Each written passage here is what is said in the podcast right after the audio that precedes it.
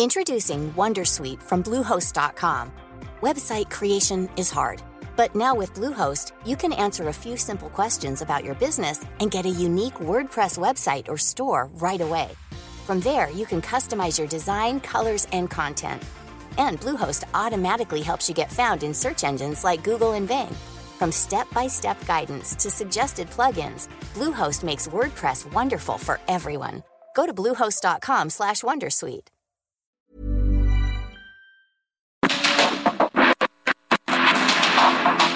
El mundo actual no se entendería sin la economía, las finanzas y los negocios. Acompaña a Mario Maldonado, el columnista de negocios más joven y objetivo del periodismo financiero en su programa. Bitácora de negocios.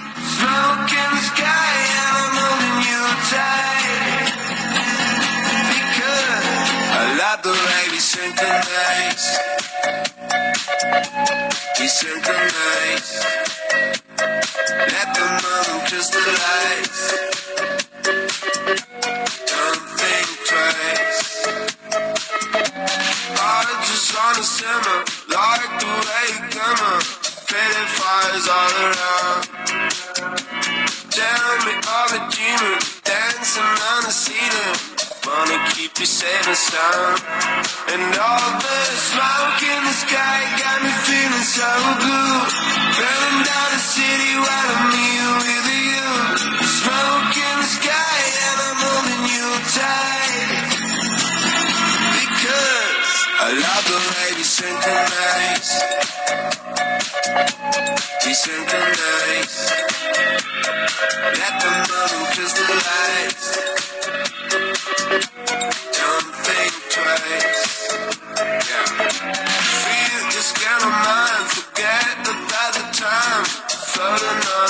On a crowd. Out the long as you hold me in your arms. We ain't never coming down. And all this smoke in the sky got me feeling so good. Burning down the city while I'm here with you. Smoke in the sky and I'm holding you tight. Yeah, cause I love the Just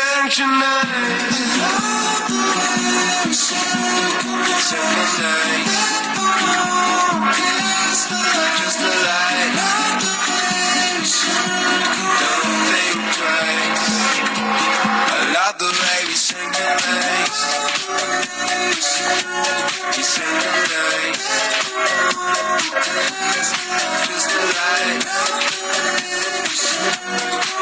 think twice.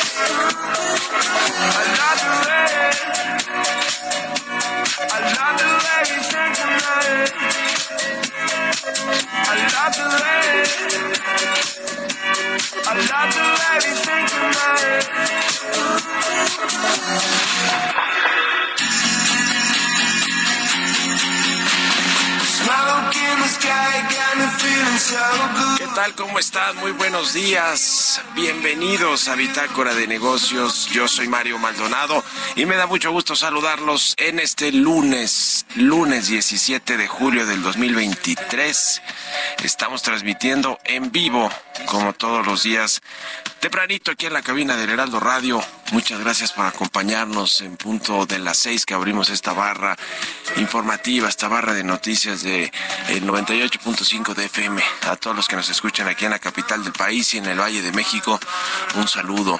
También a quienes nos siguen en Guadalajara, Jalisco por la 100.3, en Monterrey por la 99.7 y en el resto de las eh, de la República Mexicana a través de las estaciones hermanas de El Heraldo Radio. Hay quienes nos siguen por la radio eh, por internet, en las aplicaciones de radio por internet o en la página heraldodemexico.com.mx eh, o escuchan el podcast a cualquier hora del día, todos y a todas, de verdad, muchísimas, muchísimas gracias. Comenzamos este lunes, inicio de semana, con un poquito de música. Todos los días eh, escuchamos algo de música en este programa Bitácora de Negocios, sobre todo porque empezamos tempranito y creemos que es una buena manera también de, de empezar la mañana de buen humor, con buen ánimo, un poco de música. Esta semana estaremos escuchando canciones de los artistas pop más escuchados en la actualidad. Y esta que escuchamos de fondo se llama Synchronize, es de Milky Chance. Es un dúo de pop alemán, estos de Milky Chance. Y este sencillo está incluido en su nuevo trabajo de estudio Living in a Haze que se ha posicionado en el cuarto puesto en los Estados Unidos. Bueno, vamos a estar escuchando estos eh, alemanes, a este dúo de pop alemán Milky Chance, y le entramos a los temas, le entramos a la información. Vamos a hablar con Roberto Aguilar, lo más importante que sucede en los mercados financieros. China reporta un débil dato del PIB y plan de apoyo de gobierno sigue en espera. Las bolsas toman un respiro.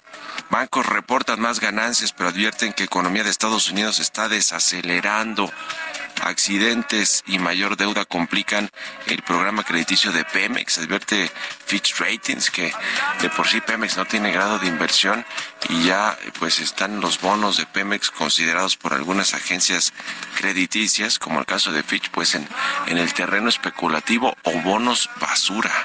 Ese es el asunto con Petróleos Mexicanos. Le vamos a entrar al detalle de lo que sucede con esta empresa petrolera la más importante de México y la petrolera más endeudada del mundo. Más de 100 mil, 110 mil millones de dólares. Por ahí de andar la deuda de petróleos mexicanos. Imagínense de cuánto dinero estamos hablando y de cuántos fondos están en fondos de pensiones, fondos eh, de inversión y gestores activos están invertidos en los papeles de Pemex. Vamos a platicar también con Luis Miguel Martínez Ansúrez, como todos los lunes, presidente, es presidente del Instituto Nacional de Administración Pública. Vamos a hablar de esta inversión que se anunció el fin de semana en eh, un gasoducto y una planta de liquefacción en Sonora. México Pacific venderá gas licuado a China y hará una eh, pues asociación con la Comisión Federal de Electricidad. Eh, ya, le habíamos platicado también de otra, de esta empresa que era Transcanada, que se llama TC Energía ahora, y en México. Y, bueno, pues es un gasoducto también muy, muy importante que hará en, eh, eh, en alianza, en asociación con la CFE. Bueno, pues ahora se anuncia este de México Pacific para vender gas licuado a China. También en alianza con la CFE le vamos a entrar al tema. Vamos a hablar también con Gerardo Soria, presidente del Instituto del Derecho de las Telecomunicaciones, sobre el costo del espectro. Ya ve que este tema siempre lo reclaman los, los eh, jugadores del sector telecomunicaciones, los altos costos del espectro, que además de que no permiten bajar precios, eh, dicen en el, en el IDET y en general, pues los es lo que dicen los concesionarios de telecomunicaciones, pues impide una mayor competencia en el sector.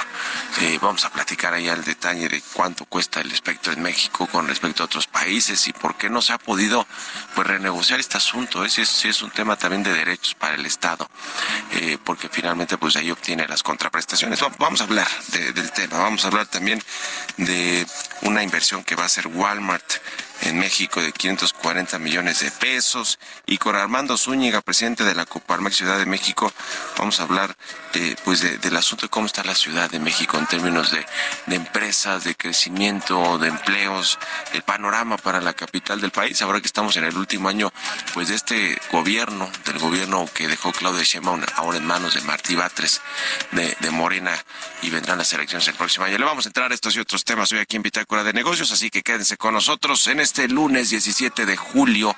Vámonos al resumen de las noticias más importantes para comenzar este día con Jesús Espinosa.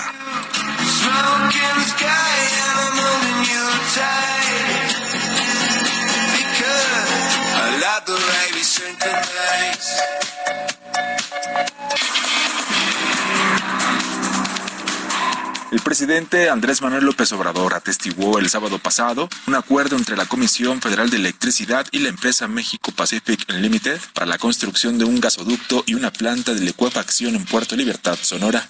En mayo, Petróleos Mexicanos logró un saldo positivo en su balanza comercial, alcanzando un total de 376 millones de dólares, la cifra más alta del año. El informe revela que por tercer mes consecutivo la balanza comercial de la empresa productiva del Estado se mantuvo en niveles positivos.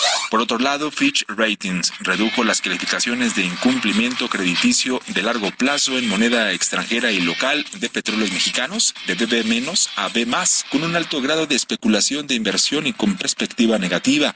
Además, redujo la calificación de los 80 mil millones de dólares de las notas internacionales de Pemex. Los directivos de Citi consideran que el proceso de la venta de Banamex a través de una oferta pública inicial es la mejor opción para sus accionistas y celebraron la baja deserción voluntaria tras este anuncio, así lo señaló la CEO de Citi, Jane Fraser. Esteban Moctezuma, embajador de México en Estados Unidos, señaló que el 85% del fentanilo que llega a Estados Unidos desde México es transportado por ciudadanos estadounidenses. Subrayó que ambos países tienen la responsabilidad de combatir el tráfico de esta droga sintética.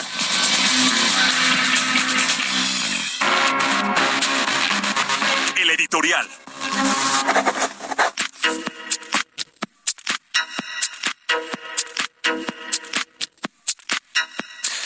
La semana pasada se anunció en la conferencia del presidente López Obrador que eh, van eh, a buscar en el gobierno federal, en la 4T, asumir el control de hospitales públicos que actualmente funcionan con inversión privada.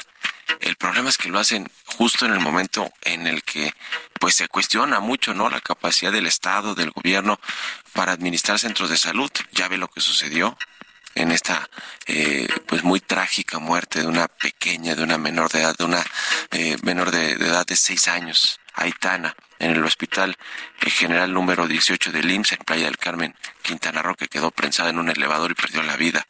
Muy lamentablemente, bueno, pues en este contexto es que el presidente López dice que quiere adquirir o cancelar con el contrato de 12 hospitales construidos y operados eh, pues por privados con estos esquemas de asociación público-privada. Ya ve que dice que el Calderón, que el Peña Nieto fueron los que entregaron desde Fox, ¿no? Estos eh, hospitales a, empresas privadas. Y el asunto aquí es, pues, cuánto va a tener que desembolsar el gobierno, ¿eh? Para pagarle estas compensaciones a los empresarios. Se habla de hasta 40 mil millones de pesos como compensación mínima. Además, de el servicio, el costo de los servicios que tiene que pagar el gobierno eh, para hacer funcionar esta infraestructura. Se habla de otros 80 mil millones de, de, de pesos eh, en promedio. En fin, se habla de mucho dinero. Eh. Lo cierto es que pues todos estos hospitales, algunos son de, del IMSS, otros del ISTE, otros de la Secretaría de Salud, y se los van a pues a, a quitar ya sea que les paguen compensación o no, a Prodemex, del empresario Legario Vázquez, eh, también está ahí Ejía, de Hipólito Gerard, está el caso de Invex, Infraestructura, de Juan Wichard, SACIR, Concesiones, una empresa española, eh, está Grupo Marnos, están la otra española que se llama Acciona. Eh, el asunto es que si bien, a ver, vamos, tampoco vamos a defender ni, ni, ni, mucho menos a las empresas, no todo parece que no, tampoco están funcionando de todo bien estos contratos, no, no han sido del mayor beneficio para el sector salud. ¿Por qué? Pues porque esta infraestructura concesionada no opera a su máxima capacidad y el Estado sí transmite, digamos, íntegro los pagos de contraprestación eh, para, para, para estos eh, eh, privados, ¿no? Con estas asociaciones de, de esquemas público-privadas. El asunto es el timing, no solo por lo que sucedió en el IMSS, sino porque pues ha, demostrado ser en, en, muchos sentidos un desastre la política de salud, la administración de, de, de estas instituciones como el IMSS, como el ISTE, como vean, vean lo que pasó con el INSABI, que admitió un fracaso completo completo eh, y ahora le pasó la responsabilidad al IMSS para crear este, este organismo IMSS Bienestar. Eh, parece que pues es un mal tino, un mal timing y además de todo no hay recursos. Se, se, se dice que la Secretaría de Hacienda le ha recomendado pues renegociar los contratos, pero no cancelarlos o pagarlas con las eh, pues las, las penalizaciones o eh, en fin, pagarles las concesiones a los a los privados porque podría salir muy caro y desastroso para el gobierno. En fin, ¿ustedes qué opinan? Escríbanme en Twitter, arroba Mario y en la cuenta arroba Heraldo de México. Mario Maldonado en Bitácora de Negocios. vamos a platicar sobre esto que ya le comentábamos en el resumen y al inicio. México Pacific va a hacer una inversión con la CFE, un gasoducto, una planta de licuefacción en Sonora y entre otras cosas quieren vender gas licuado a China. Vamos a platicar con Luis Miguel Martínez, presidente del Instituto Nacional de Administración Pública. ¿Cómo estás, Luis Miguel? ¿Cómo ves este asunto? Buenos días. Buen día, Mario. Con el gusto saludarte a ti y a tu audiencia. Bueno, es decir, es, es, una gran oportunidad. México Pacific Limited es una empresa privada de energía.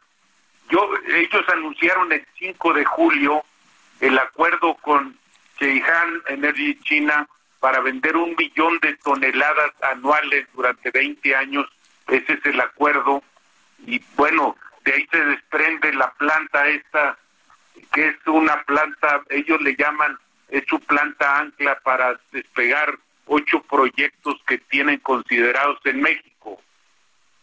Eso es, fundamental después de que la Unión Europea ha declarado la energía nuclear hasta el 45 y la de gas como energía verde. Y esto cambió pues el panorama geopolítico. Pero el presidente lo, lo que ellos mismos dicen, el gobernador y el presidente anunciaron fuimos testigos, pero esa es una inversión privada la más importante en energía. Es decir, ellos, yo lo que creo es que concretaron un acuerdo también de compra para gas natural licuado a las plantas, eh, a las termoeléctricas de la CFE. No tengo claro, porque no son transparentes en la información, si van a invertir. Yo creo que lo que pueden invertir es en el gasoducto que los, los técnicos llaman de última milla, es decir, la parte que le llega a la planta este, termoeléctrica sobre el gas natural, porque la inversión por parte de México Pacífico está hecha.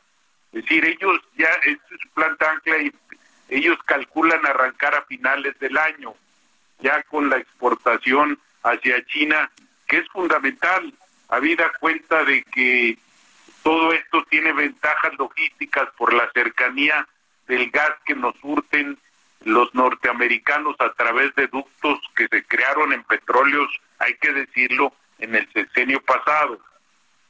Mario, esto es lo que yo veo de esto y bueno, ahí hay un plan sonorense de energía sostenible que ellos llaman, acuérdate que hace algunos meses anunciaron las plantas fotovoltaicas en Sonora. Sí, sí. Entonces, eh, habría que hacer un cuestionamiento sobre transparencia, pero es, es fundamental. Yo creo que esto se debe eh, principalmente al, al reordenamiento geopolítico, a las potencias económicas en el mundo y también por la guerra fría de Ucrania.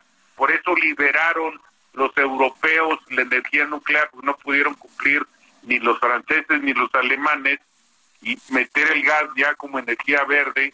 Y la CRE, fíjate, la CRE lo decretó en el diario oficial hasta el 23 de mayo de este año, o sea, estamos hablando de menos de dos meses. Pero el anuncio de la venta lo hace solo la empresa. El sábado, diez días después, el presidente atestigua, dice ahí, o anuncian, pero no tengo claro si la, la inversión o el acuerdo nomás para surtirles y la inversión del gasoducto, como repito, sería la última milla, lo que llegaría a las plantas termoeléctricas de la CFE, Mario. sí, sí, sí.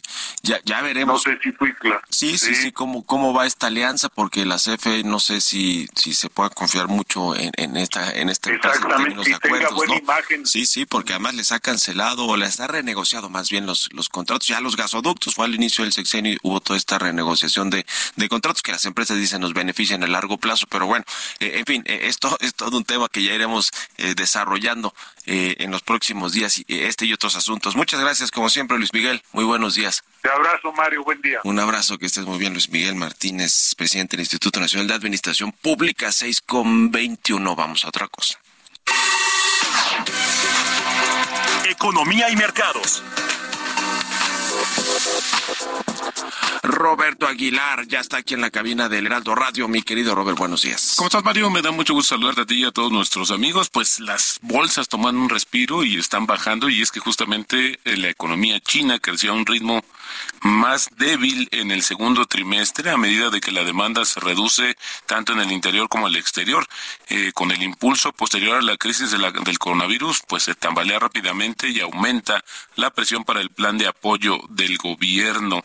Además, te comento que los mercados siguen considerando que existe un 96% de probabilidades de que la Reserva Federal suba la tasa de interés un cuarto de punto este mes, pero solo 25% de probabilidades de que vuelva a subirlo en noviembre. También han descontado al menos 110 puntos básicos de relajación monetaria para el próximo año a partir de marzo, lo que hizo que los rendimientos de los bonos a dos años bajaran 18 puntos básicos en la semana pasada. Y bueno, pues esto tiene que ver con el dato justamente de la semana pasada de la inflación que fue menor a lo que se esperaba. También algunos de los mayores bancos de Estados Unidos aumentaron sus beneficios gracias al alza de las tasas de interés y señalaron los primeros signos de recuperación en la banca de inversión, pero advirtieron que la economía se está desacelerando y las pérdidas aumentarán en el sector inmobiliario comercial.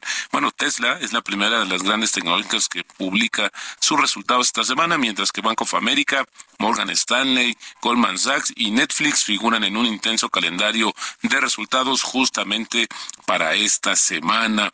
También te comento que la administración del presidente Joe Biden va a perdonar algo así como 39 mil millones de dólares de deuda estudiantil a más de 804 mil prestatarios, según lo anunció justamente el Departamento de Educación, que bueno, originalmente el presidente Biden quería eh, eximir a todos los estudiantes de esta deuda, pero bueno, pues solamente se acotó a 804 mil eh, estudiantes o ex estudiantes, y bueno, el único requisito, o uno de los requisitos más importantes, es que ya hayan por lo menos pagado 20 o 25 cinco años de pagos mensuales. Este interesante porque se está convirtiendo también en una eh, gran bomba de en las finanzas de Estados Unidos la el financiamiento a la educación universitaria.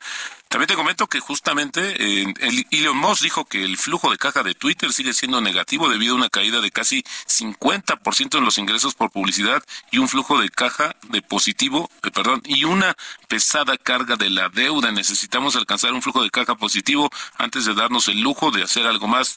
Esto lo dijo justamente eh, Elon Musk, este empresario en su red social el fin de semana. Y el tipo de cambio, Mario, está cotizando en estos momentos en 1680 Así es como está cotizando en estos momentos. Hay que recordar que el viernes marcó un 16.71, que es no solamente el mínimo del año, sino su mejor nivel desde diciembre de 2015, mientras acumulaba seis jornadas consecutivas de ganancias para llevarlo justamente a una apreciación anual de 14%, así eh, justamente. Pero fíjate que el que le ganó en la semana fue el peso colombiano se apreció más que el peso mexicano, pero bueno, al final del día sí están manejando o eh, describiendo como inusual esta apreciación, este fortalecimiento del tipo de cambio de la moneda mexicana, como dice el presidente, del peso fortachón.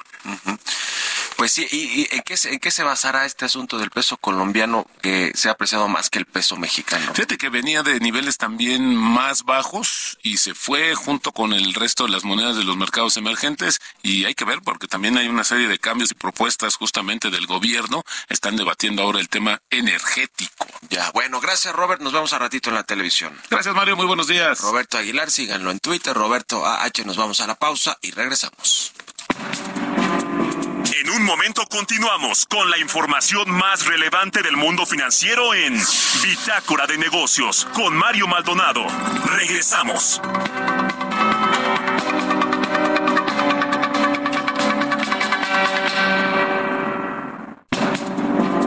Estamos de vuelta en Bitácora de Negocios con Mario Maldonado.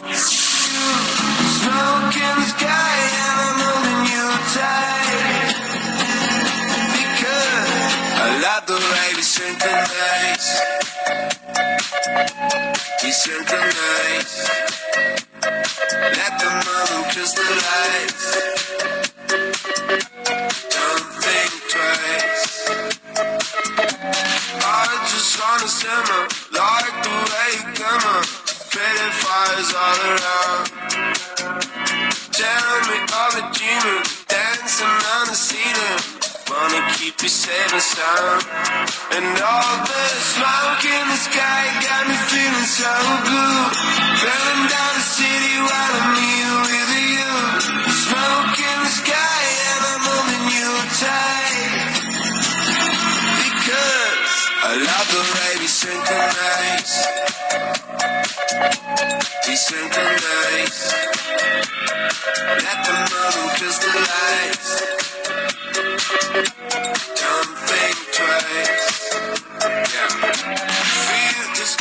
Ya estamos de regreso aquí en Bitácora de Negocios, 6 de la mañana con 31 minutos, tiempo del centro de México, 32 minutos ya. Y estamos eh, escuchando un poquito de música antes de irnos con información en esta segunda mitad del programa. Esta semana escuchamos canciones de los artistas pop más eh, oídos, más reproducidos en la actualidad. Y es el caso de este dúo de pop alemán que se llama Milky Chance. La canción Synchronize y es, está incluida en su nuevo álbum de estudio Living in Haze y se ha posicionado en el cuarto lugar de, de la música más escuchada de las canciones de pop en los Estados Unidos. Vámonos con esto al segundo resumen de noticias con Jesús Espinosa.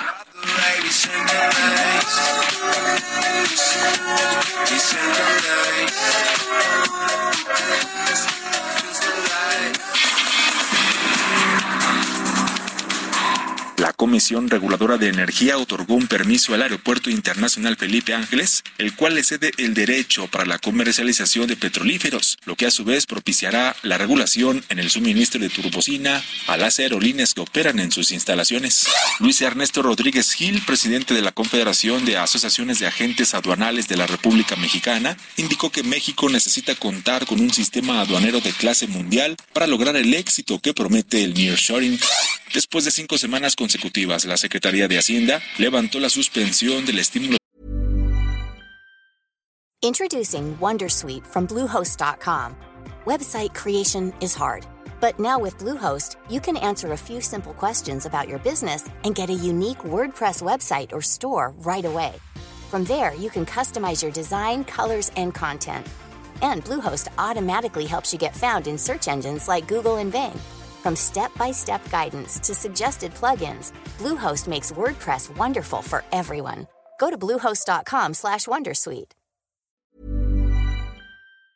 fiscal a la gasolina premium, por lo que los consumidores de este combustible pagarán 4.91 pesos por litro durante esta semana.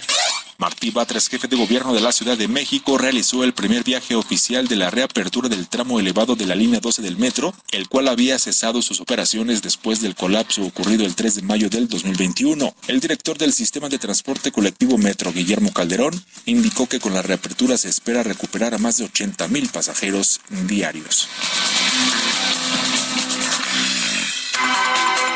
Entrevista.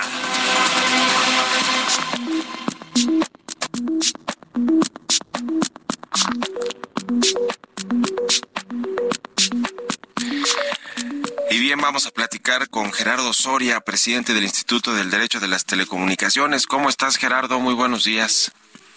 Hola Mario, buenos días. Gusto saludarte como siempre. Pues para platicar sobre este tema del espectro radioeléctrico, los altos costos que pues los eh, concesionarios de telecomunicaciones, las empresas que eh, participan en este sector siempre se han quejado, ¿no? Esta ha sido una queja añeja pues de mucho tiempo el, sobre el costo del espectro radioeléctrico en México, eh, la, la, la falta de pues de de, de apertura en muchas veces por parte del gobierno para que se reduzcan estos costos, tomando en cuenta lo que se paga en otros países y, y la competencia en general, ¿no? Porque finalmente estamos hablando ahí de, de los servicios que se ofrecen hacia el consumidor final, los precios de, de, las telecomunicaciones al consumidor final que podrán pues ser más competitivos si hubiera eh, una una, un- una menor contraprestación, ¿no? Del pago del espectro. A ver, cuéntanos un poco por qué otra vez está el tema, porque cada año se, re- se puede renegociar este asunto, ¿no? Así es. Eh, cada año en el paquete económico este, se pueden modificar los derechos. Eh, Este, la parte más pesada del costo del espectro radioeléctrico está en, en la Ley Federal de Derechos. Y eh, son, e- efectivamente, son muy altos inhiben la competencia porque beneficia a aquel operador que tiene muchos usuarios usando el espectro y perjudica a aquel operador que tiene menos usuarios usando el espectro, porque no se paga por, por usuario, sino se paga por megahertz. Entonces, aunque tú tengas dos usuarios, tienes que pagar lo mismo que aquel que tiene 10 millones de usuarios. Entonces, ahí hay una distorsión que afecta a la competencia. Luego, por otro lado, eh, no hay, eh, no, no se refleja el avance tecnológico en el ajuste del, en el, en el, del, en el precio o en el costo del, los, del espectro. ¿A, qué me refiero? Eh, hay muchas aplicaciones, por ejemplo, para tecnologías de, de Internet de, de, las cosas, en donde una planta, alguien que fabrica, digamos, coches, puede necesitar espectro, pero necesita un poquito de espectro en un lugar muy específico para conectarse con una antena, con una radio base. Si quisiera tener ese espectro, le cobrarían exactamente lo mismo que le cobran al operador más grande. Entonces, hay deficiencias en el desarrollo y en la administración del espectro radioeléctrico. Nosotros lo que proponemos es que se vuelva al texto constitucional de, la reforma de 2013 y sea el Instituto Federal de Telecomunicaciones el que determine el costo del espectro, porque ellos son los que le dan seguimiento al avance tecnológico y los que pueden determinar cuál es el, el valor real del espectro para determinadas aplicaciones en determinadas regiones y con determinadas características muy, muy difícil que esto lo haga el Congreso de la Unión. Además, en la Constitución está que, lo debe de hacer el Instituto Federal de Telecomunicaciones. Es así que el espectro para radio y televisión lo fija exclusivamente el IPTEL y no el Congreso de la Unión en la Ley Federal de Derechos. Eh, ese, es el asunto. Ahora, en términos comparativos, ¿cuánto se paga en México por el espectro radioeléctrico versus otros países y por qué está digamos, inhibiendo la competencia y competitividad del sector telecom en México? Mira, depende del país, pero hay países en los que pagamos cuatro veces más.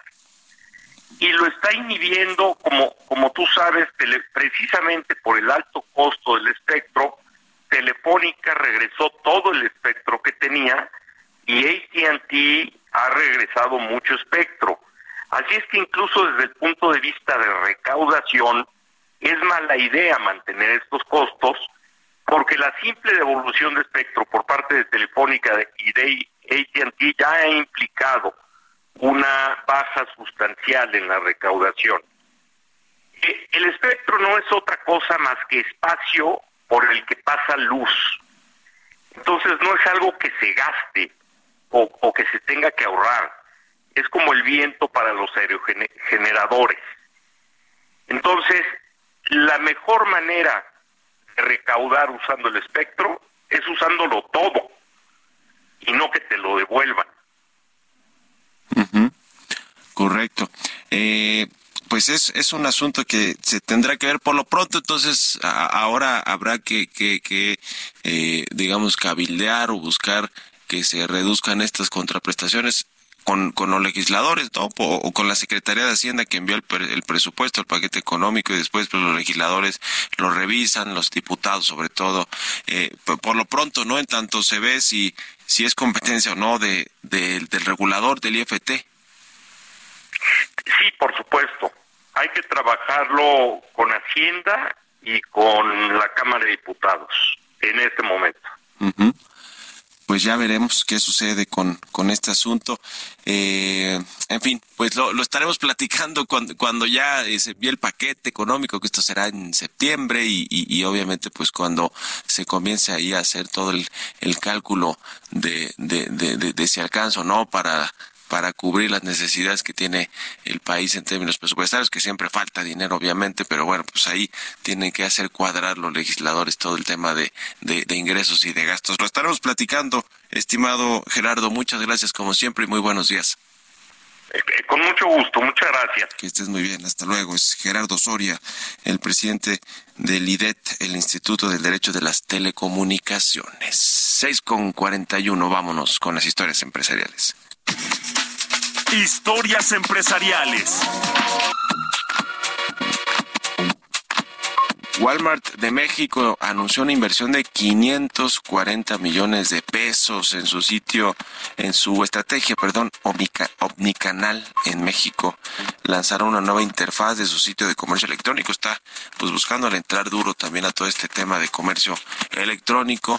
Prácticamente todos los pues los retailers en México, eh, de, de tanto nacionales como extranjeros, están metidos en el comercio electrónico y representan Hoy representa este canal de ventas una buena parte ya de sus de sus ingresos, de sus ventas y Walmart que es eh, pues es la cadena de autoservicio todavía más grande de nuestro país, eh, pues busca busca fortalecer esto con este este canal Omnicanal le llama en México y una interfaz para su sitio de comercio electrónico. Nos platica más detalles de este asunto Giovanna Torres.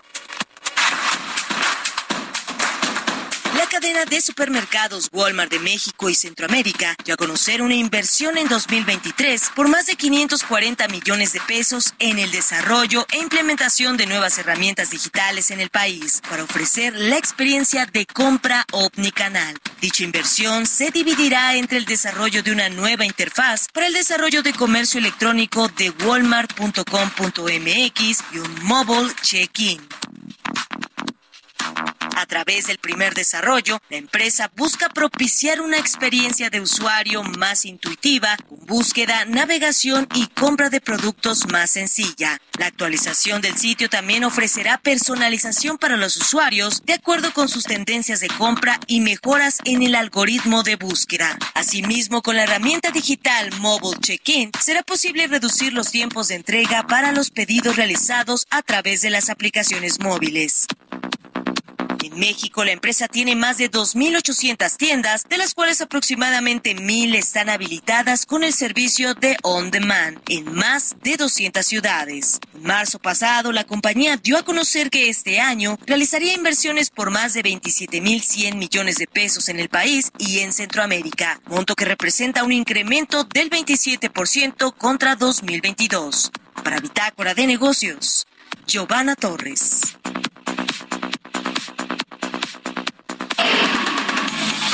Bitácora de negocios con Mario Maldonado.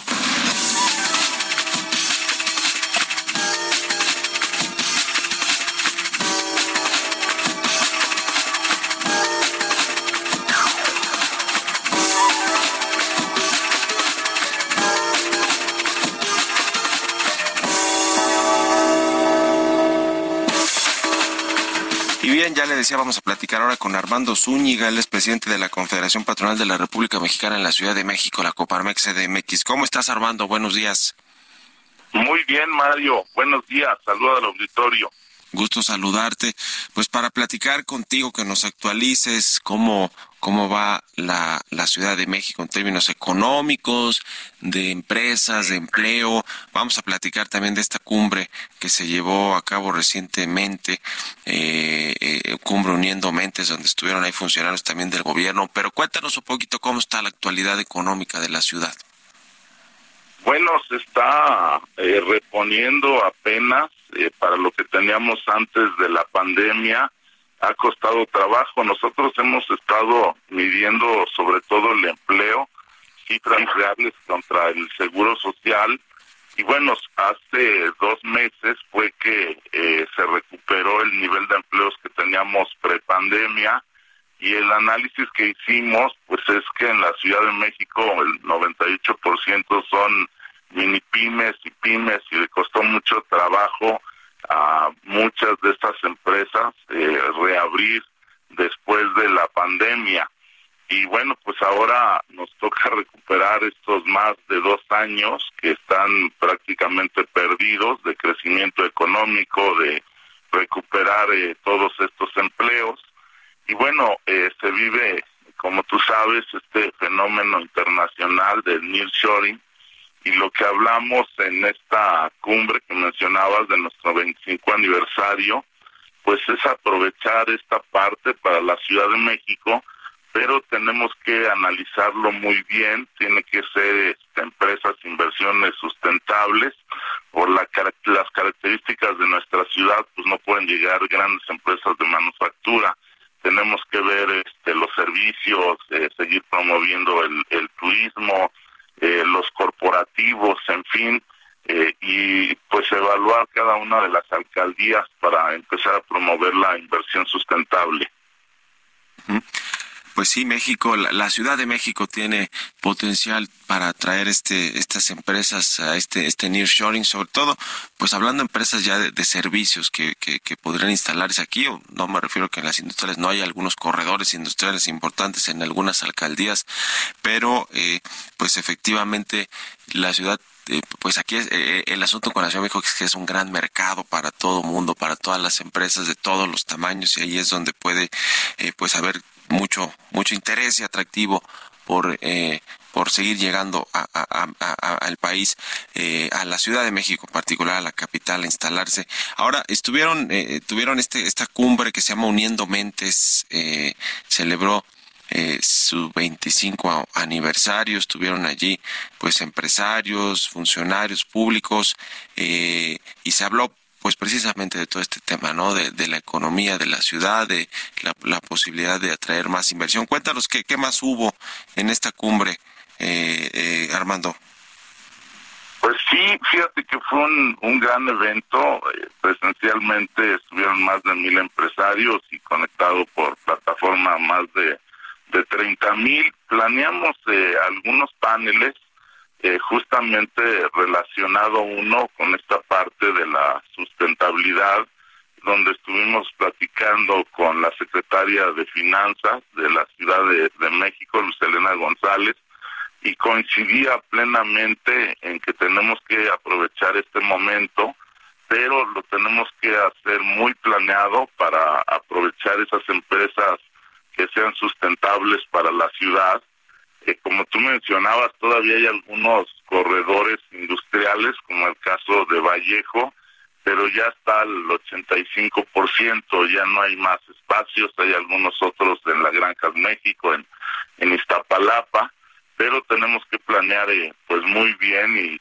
atraer inversiones, por ejemplo, de, de tecnología, en fin, en la alcaldía de Tlalpan pues se ha venido desarrollando un clúster muy importante médico. Y bueno ahora se está realizando otra otra gran inversión. Y aquí lo podemos ligar también con las universidades. La Ciudad de México tiene el clúster de universidades tanto públicas como privadas más importantes de Latinoamérica. Entonces podemos ligar esta parte de, de salud para con las universidades y con el turismo médico de Estados Unidos. Recordemos que pues allá demandan muchos servicios médicos, eh, para ellos es muy caro en Estados Unidos y ahí es donde puede ser muy atractivo en atraer este turismo médico hacia la Ciudad de México. Y bueno, otras de las alcaldías que comentamos fue el caso de Milpalta, donde está todavía la parte digamos, de la provincia, de la ciudad, y que la tenemos ahí descuidada.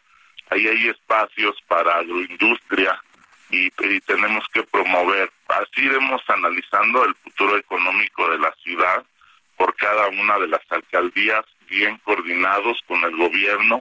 Quedamos de iniciar justo unas mesas para empezar a analizar, a planear y de esta forma pues atraer estas inversiones Planeamos hacer también eh, un, gran evento, yo creo que será en noviembre, donde vamos a aprovechar todas las relaciones que tenemos con embajadas, eh, con cámaras internacionales y bueno, hacer un gran evento junto con la Ciudad de México, incluso invitaremos al Estado de México donde hay más espacios y donde podemos en conjunto pues atraer estas grandes inversiones.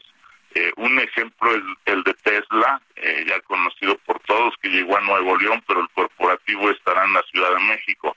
Eh, esta ciudad es muy atractiva porque aquí está todo, aquí están las embajadas, están las oficinas del gobierno federal, todos los trámites se tienen que hacer aquí, entonces todo, todas estas ventajas hay que analizarlas y hay que aprovecharlas para este momento que se vive internacionalmente, Mario.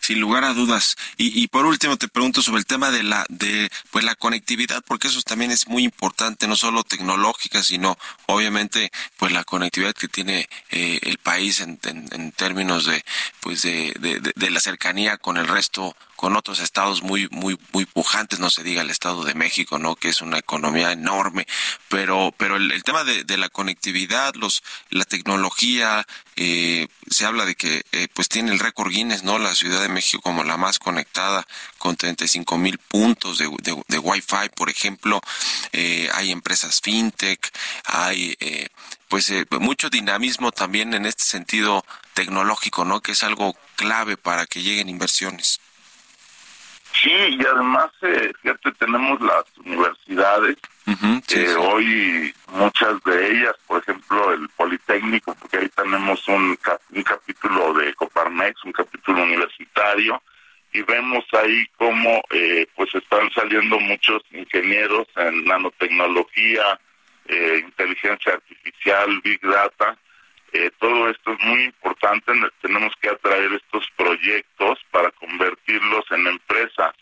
Eh, hablábamos al principio de que la mayoría son mini pymes y pymes y a partir de la pandemia se aceleró la digitalización, es decir, demandan muchos servicios de software, este, pues de nube, eh, toda esta parte también tenemos que aprovecharla eh, pues viendo esta parte de, de, universidades y además que las empresas de tecnología, ya lo dijiste, pues son sustentables, son empresas que no contaminan, igual que las fintechs, la Ciudad de México se ha vuelto la capital donde se están desarrollando estas fintechs, incluso internacionales, están llegando a la Ciudad de México.